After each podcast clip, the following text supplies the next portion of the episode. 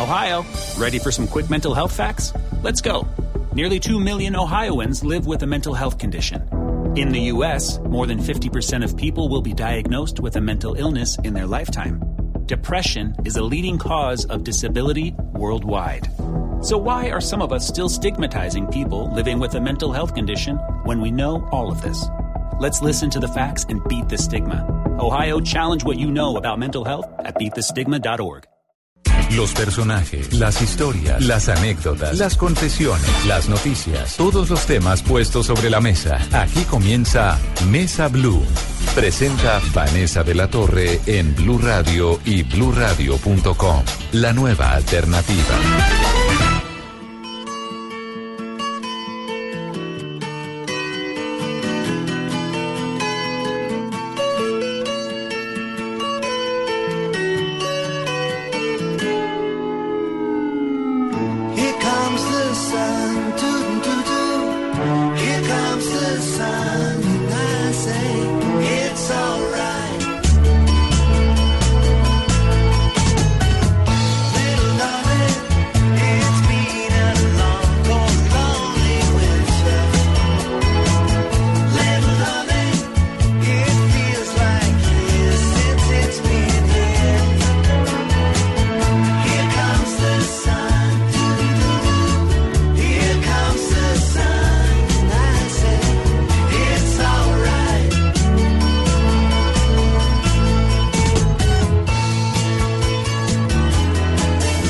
Cepeda, gracias por esta conversación. Muchas gracias Vanessa y a Blue Radio por este espacio. Bueno, usted se está lanzando al Senado nuevamente. ¿Para qué quiere seguir en el Senado?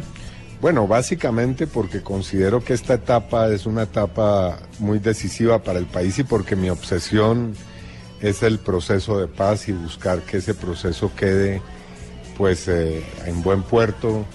Se han hecho muchos esfuerzos en estos años, pero por supuesto es mucho lo que falta todavía por concluir, tanto en el campo de lo que se ha llamado la implementación del acuerdo de paz entre gobierno y FARC, como ese otro proceso entre el ELN y gobierno que está en una fase todavía muy incipiente, y ese otro que no se ha visto eh, con tanta claridad, que es el proceso de desmovilización del llamado Clan del Golfo Sí. en el cual he tenido también una participación activa y que no es un proceso de negociación política de ninguna manera, pero sí de buscar que se desmantele esa organización mediante una acogida voluntaria a la justicia. Bueno, ya vamos a hablar más adelante en esta conversación sobre eso, sobre qué está pasando con el ELN, ese diálogo tan enredado, las perspectivas para lo del clan del Golfo, qué fue lo que falló con las FARC, que ha terminado convertido en un asunto de tanta polémica en Colombia. Es increíble, pero es un país en el que hay un proceso de paz con 8 mil criminales desmovilizados y no todo el mundo lo celebra. Eso es como inverosímil, ¿no? Bueno, eh, sobre la consideración de las FARC podemos tener conversaciones después, pero a mí no me asombra lo que está ocurriendo hasta cierto punto.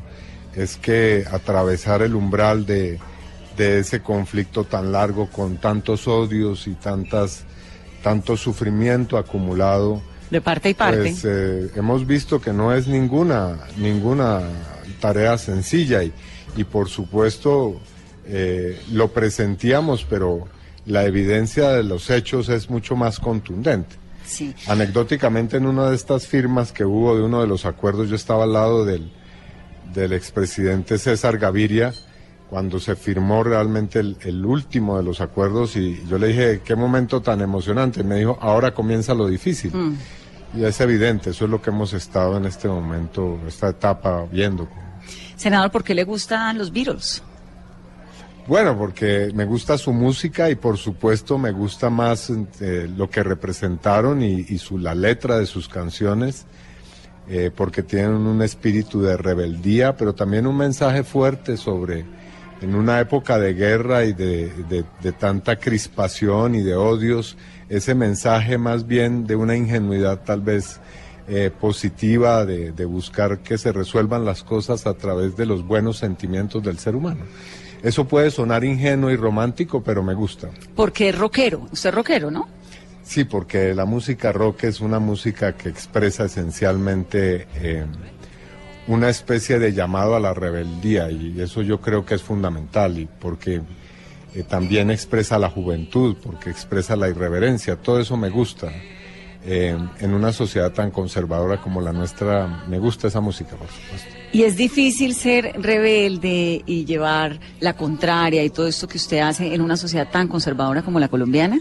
Es difícil, tiene riesgos, implica permanentemente un desafío, no es una posición cómoda, pero siempre trae una gratificación inmensa. Yo creo que eso es lo fundamental, que uno siempre está de alguna manera contento y satisfecho con asumir esa actitud. Ahora, por supuesto, los resultados no siempre lo dejan uno satisfecho y los propios errores y equivocaciones que se cometen, pero eh, yo creo que esa es la, la manera de vivir plenamente la vida y eso es lo que a mí me reconcilia mucho con lo que hago, eh, lo que me apasiona de lo que hago y lo que me- realmente me hace un ser humano feliz, yo diría.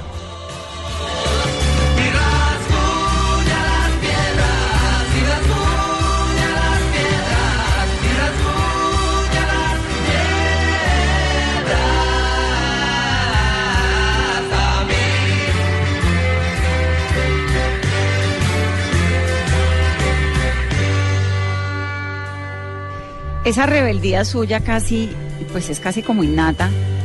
¿Se la heredó a su papá o a su mamá?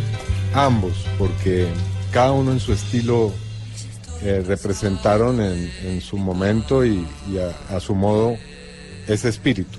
Mi padre era eh, el hijo de un hogar en el cual mi abuela era una mujer trabajadora, lo cual para su momento y en el lugar donde vivió la mayor parte de su vida, en Popayán, Era, rarísimo. un grito de independencia Claro. absoluto. Era eh, la dueña de una eh, de un estudio fotográfico y eso era prácticamente, eso suena hoy bastante, digamos, escandaloso, pero sí eso era un grito de independencia en una sociedad, esa sí ultra conservadora como la sociedad payanesa. Y mi madre era la hija de eh, un hogar en el cual mi abuelo fue desde temprano un sindicalista y un luchador social. Ingresó muy rápidamente al Partido Comunista, así que por punta y punta, claro, eso sí era indefectible. que, pues, Una cosa que genética. ocurriera así, digamos, si era un tema genético, aunque eh, mi vida política la cultivé yo mismo, nunca fue una imposición de mis padres.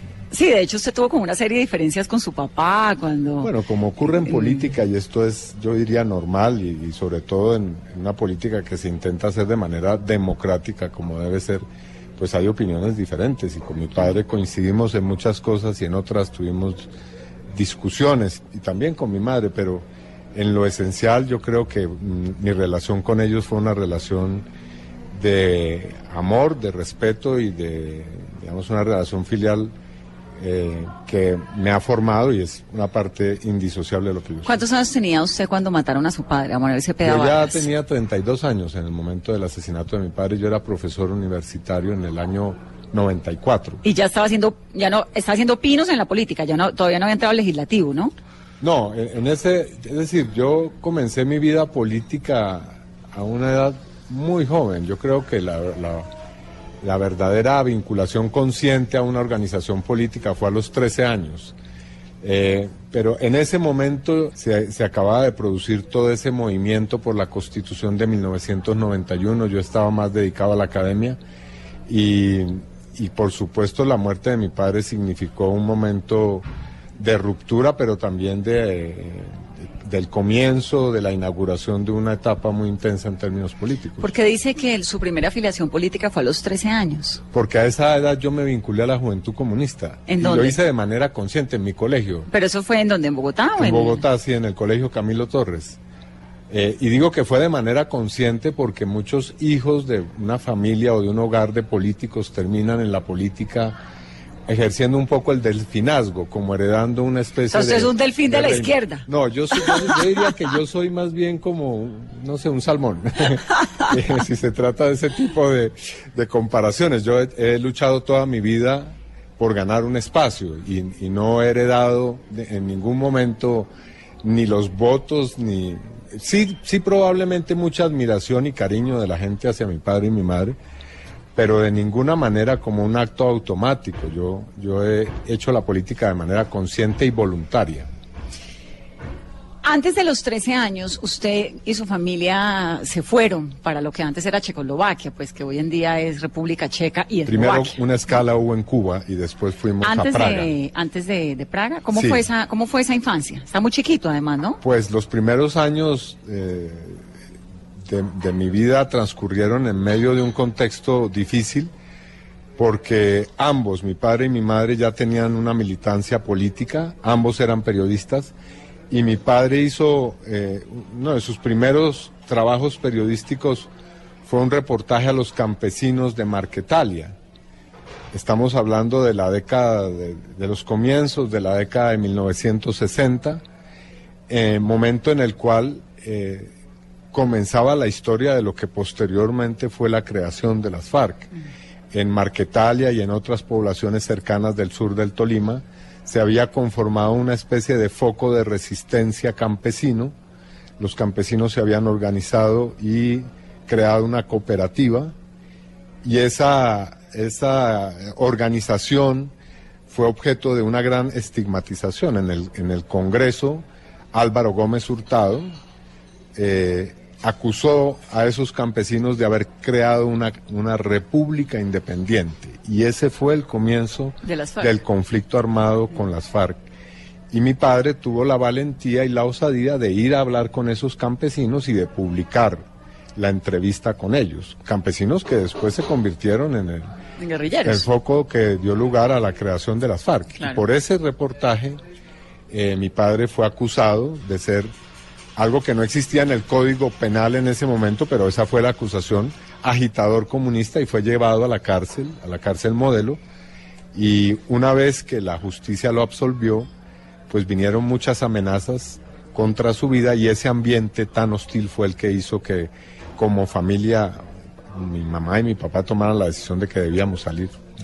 Ese ambiente hostil de los años 60 y de comienzos de los 70, ¿era comparable con el de hoy en día o es peor? ¿O era no, peor? cada- ¿Era cada como era? momento de estos ha tenido su propio sello y su propia característica. Hoy se ha avanzado de alguna manera en cierto tipo de libertades y comportamientos, pero por supuesto seguimos siendo un país eh, profundamente antidemocrático e intolerante, en el que las ideas políticas no se respetan, eh, son motivo inmediatamente de una toma de posición que se convierte en una confrontación inmediata. Y, y bueno, en esa época estábamos en la Guerra Fría, en todo lo que era ese esquema de do- dos bloques en el, en el mundo, eh, de un anticomunismo eh, supremamente virulento. Pero también era como una época de una guerrilla romántica, había inspiraciones, el Che Guevara, Sí, digamos, eso era, también es no había este este eslogan de terrorismo, Pero eso esa, esa en, Colombia tan dolorosa. tenía unas connotaciones. En Colombia ser comunista era prácticamente eh, una especie de anatema. Yo le digo, cuando mi, mi, mi padre y mi madre se casaron, para poner un ejemplo simplemente de lo que era esa sociedad, eh, decidieron hacerlo por la vía civil. Y eso en ese momento tenía un procedimiento y es que había que abdicar de la religión católica y en las iglesias, en todas las iglesias eh, de la ciudad se leía una especie de, de proclama en la que se decía que fulano y mengana habían decidido eh, Dejar la iglesia. dejar la iglesia católica y eso era una especie de, de estigma social. Claro. Al punto que le digo anecdóticamente a, los días del matrimonio, no hubo la gran luna de miel, sino que ellos vivían, vivían en ese momento en un barrio eh, periférico, en ese entonces el barrio Policarpa, se, se decidieron vivir con los campesinos que llegaban de esas zonas, los desplazados de ese momento. Eh, ahí hubo un allanamiento, como se practicaban tantos en esa época, entraron a la, a la vivienda y practicaron ese allanamiento muy violento, pero al final el jefe de, de policía que iba comandando el operativo les dijo, bueno, feliz, feliz matrimonio, sé que se casaron. Mi padre sorprendido dijo, pero ¿cómo así? Dijo, sí, es que escuché en la iglesia el domingo pasado sus nombres. Me sorprendió que me tocara este operativo. Pero ¿por qué eran comunistas ellos? Si era tan difícil serlo. Bueno, yo creo que por una convicción política, por, por, por creer en esas ideas y por, sobre todo, identificarse profundamente con ese ideal, que después ha tenido muchas transformaciones y discusiones en, en la vida política, pero yo creo que era una convicción auténtica. ¿no? A pesar de las dificultades y de los problemas, ellos creían en la necesidad de una transformación social, en la necesidad de la equidad social, de la necesidad de acabar con la pobreza, en una sociedad que ya en ese entonces era muy inequitativa. Entonces se van para Cuba inicialmente. Esto era Cuba que de los 60 y qué. Pues en pleno auge de, Claro, de, la la, llegada de de la radicalización de, Claro. de la, Esto fue en de lo que- 1960 y la qué. revolución cubana. Estamos hablando del año 64, 65. No, 65. llevaba cinco años Fidel. en- Sí, exactamente, pero era el momento, además, posterior a lo que se llamó la crisis de los misiles, en la que ya Estados Unidos y la Unión Soviética se habían enfrentado muy seriamente por Cuba, y en ese momento ya eh, Estados Unidos había decretado que Cuba era un enemigo y que eh, ponía en riesgo su seguridad, y había comenzado el bloqueo A económico. series of offensive missile sites is now in preparation on that imprisoned island. Nosotros no hemos renunciado al derecho de poseer los tipos de armas que En consideremos fin, ya estábamos en, el, en la plena la, pelea dura de Kennedy de- con. exactamente con Khrushchev con Fidel y, Castro y toda Khrushchev. y toda la posición de Fidel Castro que Fidel Castro fue incluso más radical que los soviéticos en ese momento frente a Estados Unidos ¿Y cómo fue ese tiempo en Cuba? ¿Cuántos años? bueno fue una estadía breve fue una estadía de dos tres años eh, en la que mi padre estaba en discusiones muy intensas políticas en Cuba se estaba discutiendo ahí en, en ese momento entre otras cosas eh, la posición de ellos y concretamente la posición del Che Guevara frente a los procesos que se estaban dando en América Latina, procesos políticos del surgimiento de muchas guerrillas y la posición de, del Che Guevara, como se sabe, terminó siendo eh, la de, con su propia actitud, ser consecuente con la idea de que había que ir a exportar o a, a luchar por otros pueblos y sí. creó la, esa eh, concepción que se llamó el foquismo guerrillero, es decir, de creer que se podía llegar a un país, y en este caso eso fue Bolivia, Casi que instalar y, sembrar llegar, una semilla. Crear de- un foco que a partir de ese foco iba a surgir una, una insurrección generalizada. Y bueno, eso le costó la vida al Che Guevara y, y en ese ambiente de discusión de todas esas ideas es que fue el paso de, de mi familia por Cuba. En ese ¿De qué momento. vivían? Mi, mi- mi padre y mi madre eran periodistas, como ya lo he dicho, y en ese momento eran corresponsales de eh, un medio de prensa que era internacional, que se llamaba la revista Problemas de la Paz y el Socialismo, que tenía su sede en Praga. Era una eh, publicación que correspondía a la voz de todas los- las organizaciones eh, de izquierda, Partido Comunista y, y otras organizaciones en el mundo. Y de eso devengaban sus salarios. ¿Y por eso fue que terminaron en Praga Sí, porque después de esa, ese paso por Cuba, eh, se decidió que hicieran un trabajo ya no como corresponsales en La Habana, sino en la sede central que era en ese momento que estaba ubicada en Praga. Y ese paso también coincidió con otro momento, bueno, porque la época de los 60 fue Muy convulsionada. muy convulsionada, sí, eh, que fue lo que se llamó la primavera de Praga, es decir, el- la insurrección que hubo de intelectuales y de, de sectores políticos y sociales en, en Praga contra eh, la invasión y el influjo de la Unión Soviética. Y esa fue una, una- un momento de, también de, de muchas discusiones, pero y sobre todo de, mucha, de, de muchos riqueza, cambios políticos en, en, esa, en ese país. ¿no? Y ellos estaban ahí en Praga y usted chiquitico allí en Praga. Sí, mis recuerdos son bastante primavera. vagos, pero Claro. después he venido reconstruyendo. Ese fue un momento estelar porque eh, realmente fueron, fue un levantamiento popular el Claro. que hubo allí contra eh, el muro de Berlín o la ideología del muro de Berlín y contra todo eso que estaba ocurriendo. ¿Cuánto tiempo en Praga? Eso fueron dos años también. Y de ahí regresan a Colombia. Y ahí regresamos a Colombia en- a reconstruir la vida, ¿no? Porque ahí había que buscar empleo, eh, buscar un hogar, una casa, bueno, en fin, todo eso fue un momento de reinstalarnos.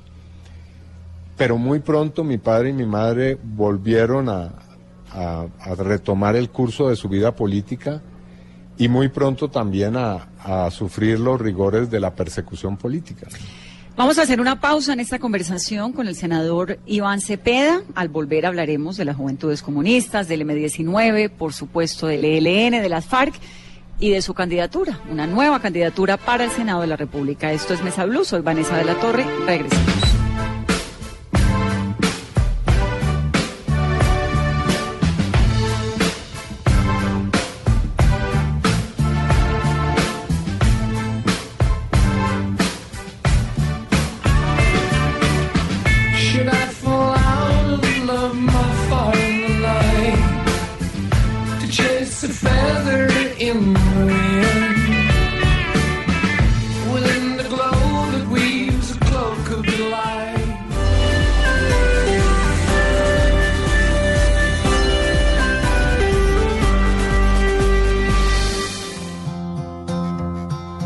Yesterday. All my troubles seem so far away. Now it looks as though they're here to stay. Oh, I believe in yesterday. Suddenly, I'm not half the man I used to be.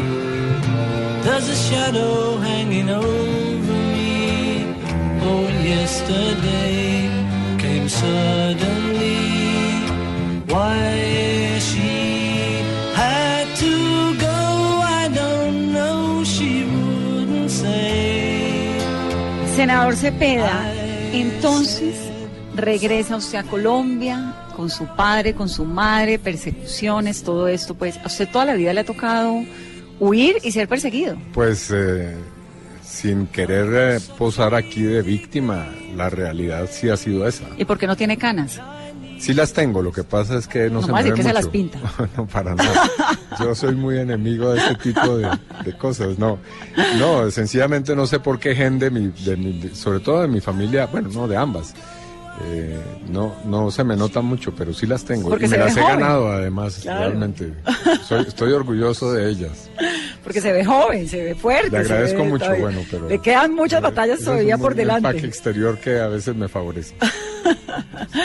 Senador, ¿cómo fue su militancia en el M19? Bueno, digamos, más que en el M19 como tal, fue en la Alianza Democrática M19.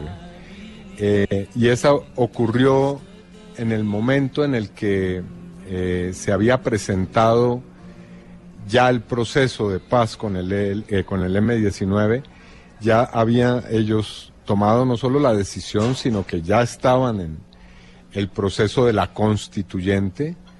Y bueno, yo había tenido discusiones muy fuertes en el seno del Partido Comunista eh, y me distancié por posiciones políticas. Eh, y terminé en, el, en, esa, en ese proyecto político que se llamó la Alianza Democrática M19 ¿Usted alguna en el vez... momento de la constituyente y de toda ese- esa transición. Sí, usted alguna vez en esta, en estos acercamientos, en estas cercanías, de presencia con el comunismo, con las juventudes comunistas, pensó en ponerse las botas e irse para el monte de guerrillero? En ese momento, como, como usted lo decía antes, había una especie de romanticismo, pero yo francamente le digo, para bien o para mal, soy una persona que detesta toda forma de violencia.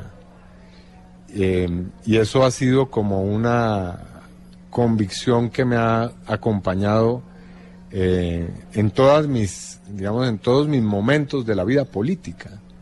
Al punto que la distancia que tuve en su momento tenía que ver con la necesidad de avanzar decididamente hacia un proceso de paz. Y por eso fue mi, mi cercanía a ese proceso de la Alianza Democrática M19, porque se había tomado una decisión que yo consideraba era correcta. ¿no? Entonces, más bien... Más bien no. No. Pero se lo propusieron, sí, seguramente. Bueno, en esa, en esa época todo joven eh, que estuviera eh, en un colegio de secundaria, un colegio público o, o en las universidades públicas, ese era un fenómeno muy corriente.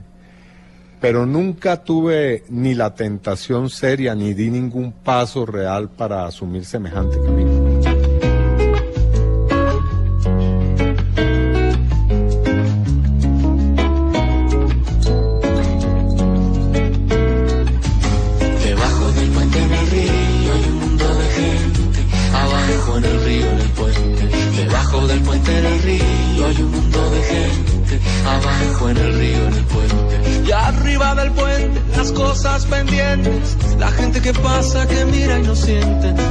Tomates, lechugas y pan del mercado. Te quiero, te odio, me tienes cansado. Y arriba del puente las cosas de siempre. No quiero mirarte, no quiero quererte. Café con azúcar, quiniela y olvido. Quién sabe del mundo debajo del río. Y entonces arranca su vida política. ¿En qué momento usted dice, voy a lanzar a la Cámara de Representantes? Bueno, eso ocurrió en el momento de, de- después de que asesinaron a mi padre y que yo recorrí un trecho largo en, el conocimiento, en el proceso de organización y, de lucha de las víctimas de este país, una decisión que tuvo que ver con que eh, llegué a la conclusión de que el activismo judicial y, la búsqueda de la verdad y la memoria y la lucha de los derechos humanos requería buscar una instancia en la cual yo pudiera tener más influencia, una voz más sonora y una visibilidad mayor. Y en ese ¿Llevaba momento tomé la decisión. tiempo, llevaba cuánto tiempo en este trabajo por las víctimas? Que fue, digamos, usted se, mue- se Bueno, muere su padre inmediatamente en el arranca. 94 y yo llegué al Congreso en el 2010, es decir, estamos hablando de unos Casi 16 más de 10 años, años, sí, claro. eh, en el que ocurrieron muchas cosas. Ocurrió eh, eh, otro exilio que tuvo que ver ya con la manera en cómo transcurrieron los hechos en torno al caso del asesinato de mi padre. Nosotros, mediante una labor eh, muy intensa, logramos desentrañar las responsabilidades, por lo menos en algunos niveles del asesinato de mi padre, y llevar a la cárcel a algunos militares, también enfrentarnos muy fuertemente con los paramilitares. Y todo eso terminó en que en, que en el año 98, 99 hubiera que tomar el camino nuevamente del exilio, porque ya había amenazas que eran realmente muy intensas. Sí. ¿Ese exilio fue a dónde? Ese exilio fue a, a la ciudad de Lyon, en Francia. Y allí Ahí fue donde estudió, hizo su... estu- su maestría, estudié, eh, la ma- maestría en Derechos Humanos y Derecho Humanitario. Fue una etapa pues muy interesante, pero que también me, me, me- me afectó mucho en términos de no poder estar en Colombia cuando uno tiene una vida política. En general, salirse del país es duro. Salirse obligado, sobre Salirse todo. obligado es muy duro y, y lo que me salvó en esa etapa fue, eh, y en esto debo agradecer al, al periódico El Espectador y a su director Fidel Cano la posibilidad de escribir una columna en El Espectador. De manera muy generosa, Fidel Cano aceptó que yo escribiera en El Espectador. Y, en esos momentos sí es muy definitivo ese tipo de cosas. Es decir, escribir es una terapia en el exilio, escribir cosas que puedan tener alguna repercusión en el país. Y bueno, eh, ya ver que venía ese proceso que se dio al comienzo del gobierno, del primer gobierno del expresidente Álvaro Uribe, de la, de la irrupción de esto que se llamó la, la desmovilización paramilitar, todo eso me hizo volver a Colombia. Es decir, ya esa fue como el detonante de, del regreso y, y en el año 2004 estuvimos regresando a Colombia. Usted regresa a Colombia en el gobierno de Uribe. Y desde el momento en que comienza, ¿es esa distancia entre los dos desde siempre? Ya, ¿O en algún momento tuvieron algún tipo de cercanía? Un poquito Nunca. antes porque, eh, digamos, el comienzo del gobierno eh, ya presentaba una serie de, de circunstancias muy preocupantes. Esta idea de, de- de comenzar a promover que la población se involucrara en acciones propias de la fuerza pública. las Bueno, pero eso fueron las convivir en el siendo gobernador. Claro, pero yo en ese momento no era muy consciente del proyecto de Uribe, es decir, yo no le había seguido el rastro completamente, sí había escuchado su nombre, pero ya ver lo que vino y, ese proyecto de legalizar a los paramilitares, porque la gente no se acuerda tal vez ahora que, que Uribe en el Congreso habla tanto de la impunidad y de que por qué la guerrilla o los guerrilleros van al Congreso, pero el proyecto inicial que él le presentó al país era que los paramilitares fueran catapultados al Congreso sin ninguna fórmula de, de justicia. Hay que recordar que él incluyó en un referendo que se alcanzó a votar al comienzo de su mandato una pregunta en la cual se le, se le consultaba a los ciudadanos si los jefes paramilitares deberían terminar en el Congreso de la República sin ninguna fórmula de justicia, prácticamente con una amnistía y un indulto generalizados. Ese fue el primer planteamiento que hizo Uribe. ¿Y por qué le molesta tanto ese primer planteamiento de Uribe y no ese planteamiento para la las FARC, digamos? Me molesta la incongruencia de Uribe. Okay. Me molesta la incongruencia de Uribe porque entonces, ¿por qué para, para los paramilitares sí, pero para, los guerrilleros no. no. Pero bueno, ahí tendríamos que discutir qué eran los paramilitares y qué representaban y qué representa la guerrilla, porque son dos cosas distintas. Y cuando digo distintas, no estoy haciendo una valoración ética o moral de ambos fenómenos, sino eh, remitiéndome a lo que son sus raíces históricas y políticas.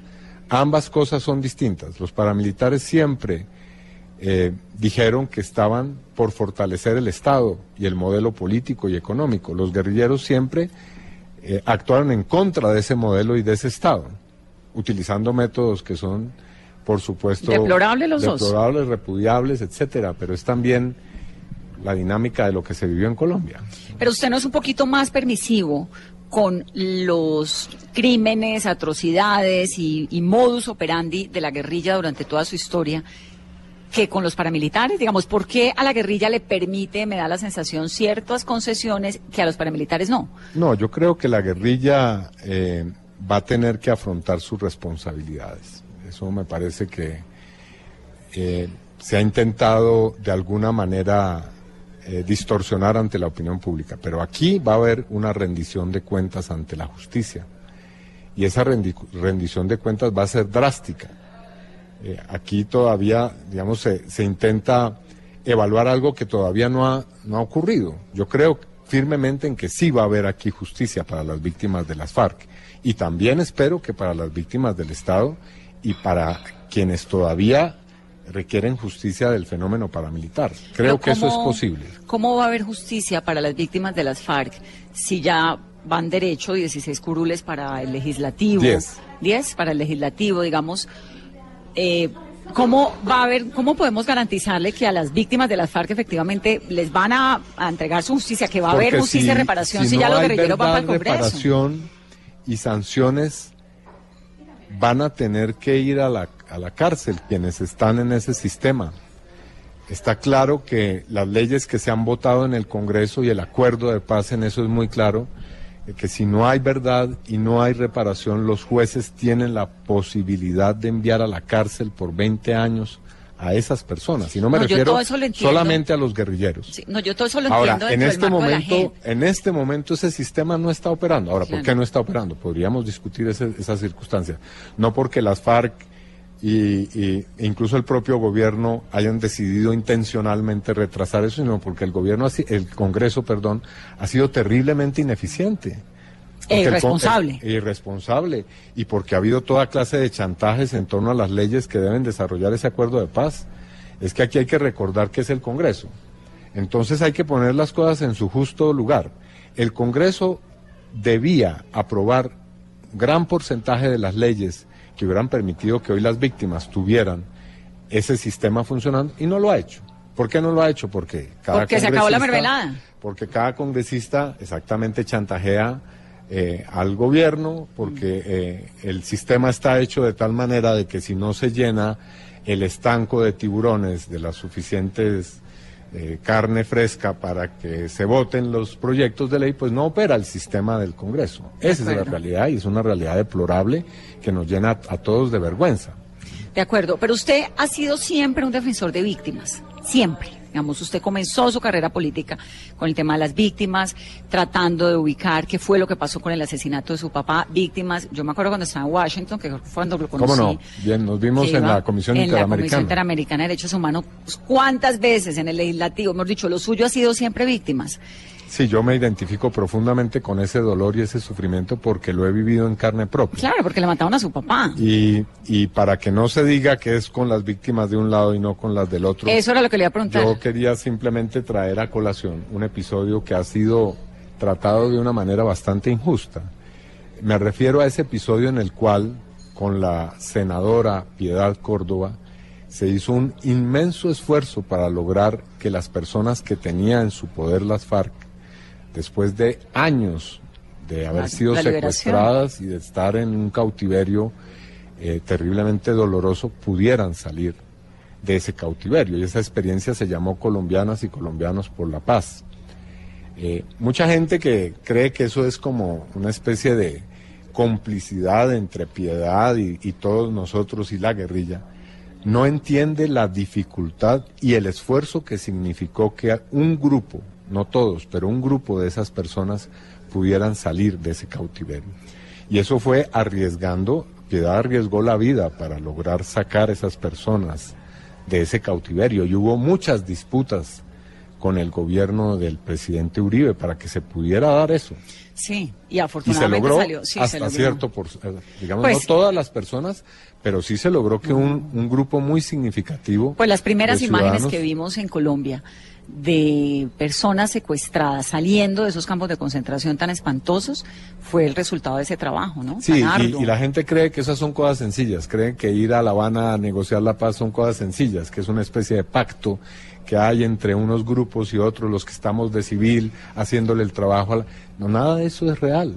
Todo eso son procesos políticos profundamente difíciles y contradictorios, que implican un riesgo altísimo, riesgo de fracasar, riesgo, es decir, en eso se pone en juego todo, no, no es un asunto que sea fácil.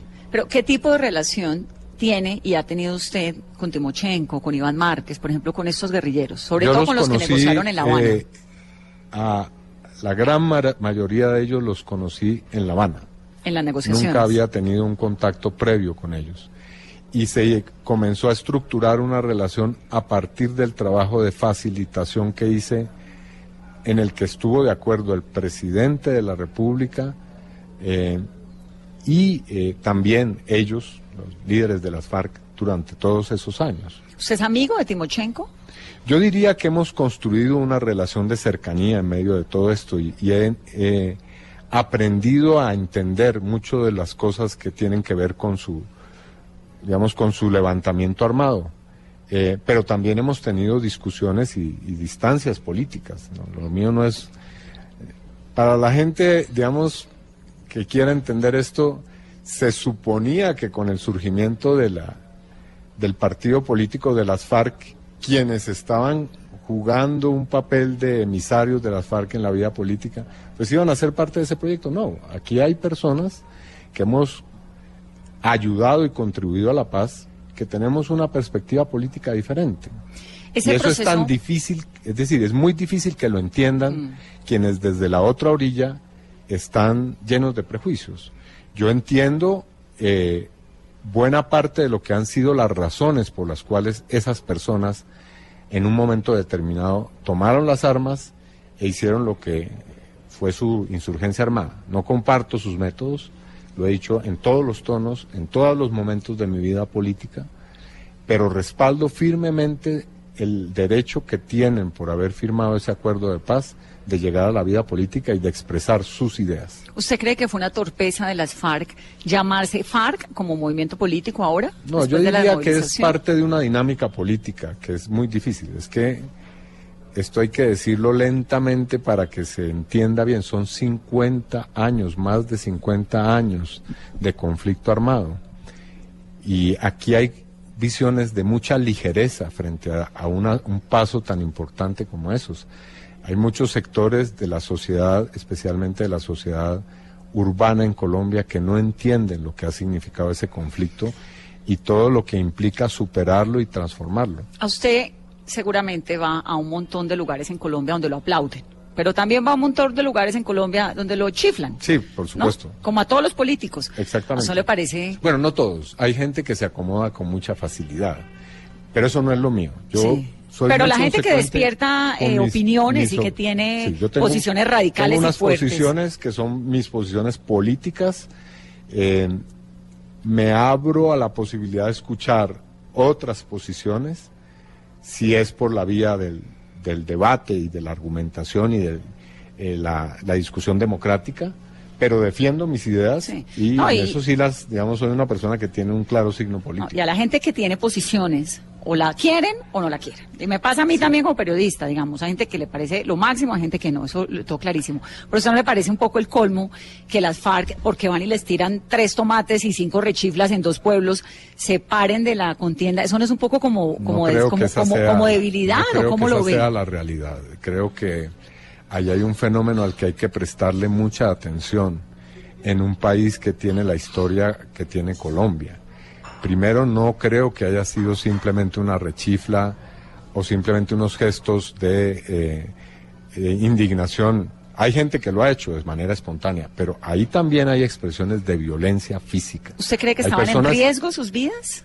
es que ya les han asesinado a 50 personas. Es decir, hay- en este momento el- la cuenta va por más de 40 guerrilleros asesinados, bueno, por distintos actores y también unos familiares. Ha habido masacres ya contra personas que han dejado las armas. Entonces, con eso en Colombia no se puede jugar. Es decir, en, un país en el que, digamos, se pasa de la rechifla a asesinar, eh, ese tipo de cosas hay que prestarles mucha atención. Y por eso yo he llamado la atención a la, a la campaña que viene haciendo el Centro Democrático y el señor Alejandro Ordóñez, porque eso pasa de incitaciones a la violencia a los hechos. Sí, y este es un país lamentablemente muy intolerante y muy violento. Exactamente, yo entiendo que ellos hayan eh, hecho un alto en el camino que estén reconsidera- reconsiderando las formas en que van a hacer su, Su labor política y su campaña, porque sí hay que tomarse eso muy en serio. Bueno, se nos está acabando el tiempo, lamentablemente, porque la charla está deliciosa, senador. Muchas gracias, Vanessa. ¿Qué vamos a hacer con el ELN? ¿Quién entiende lo que está pasando Bueno, con con el el ELN? ELN hay otro conflicto que lleva 50 años, que no comenzó el 9 de enero de este año cuando ellos y el gobierno suspendieron su, su cese bilateral. Y por lo tanto ahí hay también un acumulado de cosas que hay que resolver y que hay que saber mm, cómo resolverlas. La labor de facilitación que hacemos con el doctor Álvaro Leiva es una labor que busca resolver los problemas que hay. Y frente a esos problemas hay que tener imaginación y constancia. No se puede tirar la toalla como lo piden sectores exaltados de la vida política. Eh, Yo creo firmemente en que el único camino que hay en este país para superar la violencia es el diálogo, el diálogo político, la reconciliación, la búsqueda de un acuerdo que termine definitivamente con la violencia.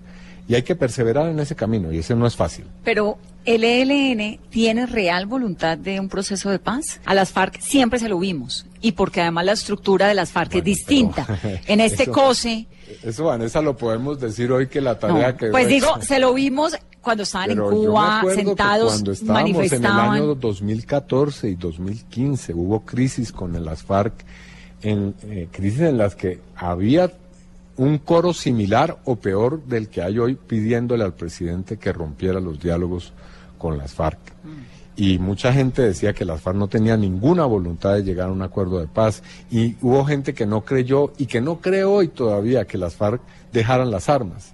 Pero la estructura de las FARC era distinta porque la decisión que se tomaba en Cuba la, la, la recibían los comandantes. No, Con el COSE, el, el, el ELN sí tiene esa estructura piramidal. Inmensamente difícil y complejo.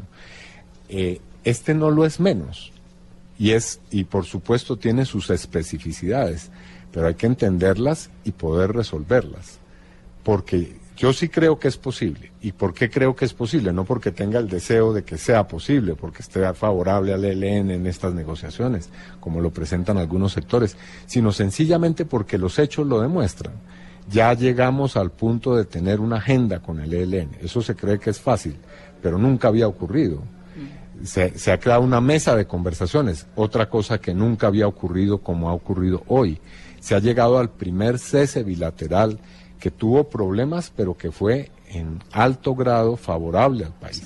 Entonces, aquí hay que perseverar. Es decir, la tarea no se puede dejar a medias. Pero dígame una cosa, las decisiones que se toman en Ecuador, en esa mesa, es decir, la estructura del ELN es piramidal como para que las decisiones que se toman en la mesa sean acatadas por sus comandantes no en el sé territorio si sea colombiano. piramidal, pero lo que sí está demostrado, tanto en el cese bilateral que tuvo lugar en Diciembre. octubre, noviembre y diciembre, como en este eh, llamado paro armado, que, cuyas consecuencias rechazo y cuyos métodos rechazo, eh, muestran que sí es una organización que tiene un mando y unas jerarquías. Y se hacen caso. dudas.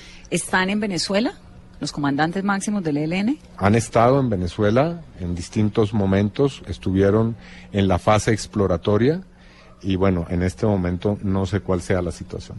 ¿El gobierno de Nicolás Maduro es tan complaciente como muchos creemos con el ELN? Yo creo que el gobierno venezolano, tanto el de Hugo Chávez como el actual gobierno, independientemente de las visiones que se tengan sobre su manejo de los asuntos internos, ha jugado un papel positivo en facilitar tanto el proceso de paz con las FARC como el actual proceso de paz con el ELN y desde esa perspectiva creo que ha jugado un rol importante. Bueno, no, lo último, antes de irnos, eh, el Clan del Golfo. ¿Cuántos hombres tiene el Clan del Golfo? Esa es una organización muy poderosa. Muy grande. que emerge precisamente de lo que fueron los fracasos del proceso de desmovilización de las Autodefensas Unidas de Colombia. Se habla de que tienen 3.000 hombres armados y no de cualquier forma.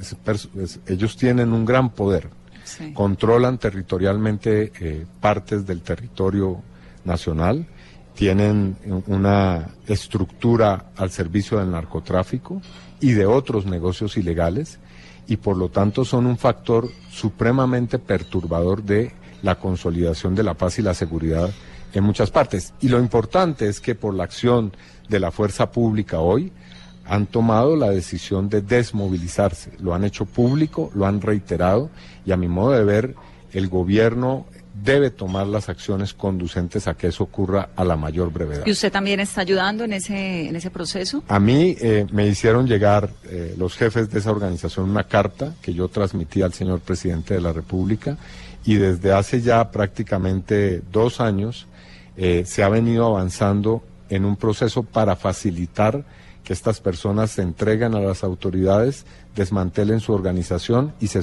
se acojan, como ellos dicen, o se sometan, como dice el gobierno, ¿Algún tipo de... A la de justicia. Usted tiene fama de ser un hombre muy hermético. ¿Cómo hace con tanto proceso y tanta mediación y tanta cosa? guardando encima? el principio de que callado es mejor. ¿A quién le, le cuenta sus cuitas? a un círculo muy reducido de personas que sé que son de mi total confianza y, y- e incluso hay momentos en que ni siquiera me cuento a mí mismo lo que estoy haciendo. Senador, gracias. Bueno, muchas gracias, muy amable. El senador tiene el número 10 del tarjetón por el polo al Sí, Senado. Vanessa, en un año futbolístico he elegido este número que creo es un buen número.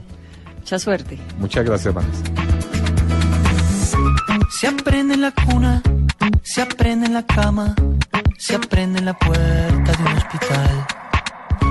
Se aprende de golpe, se aprende de a poco y a veces se aprende recién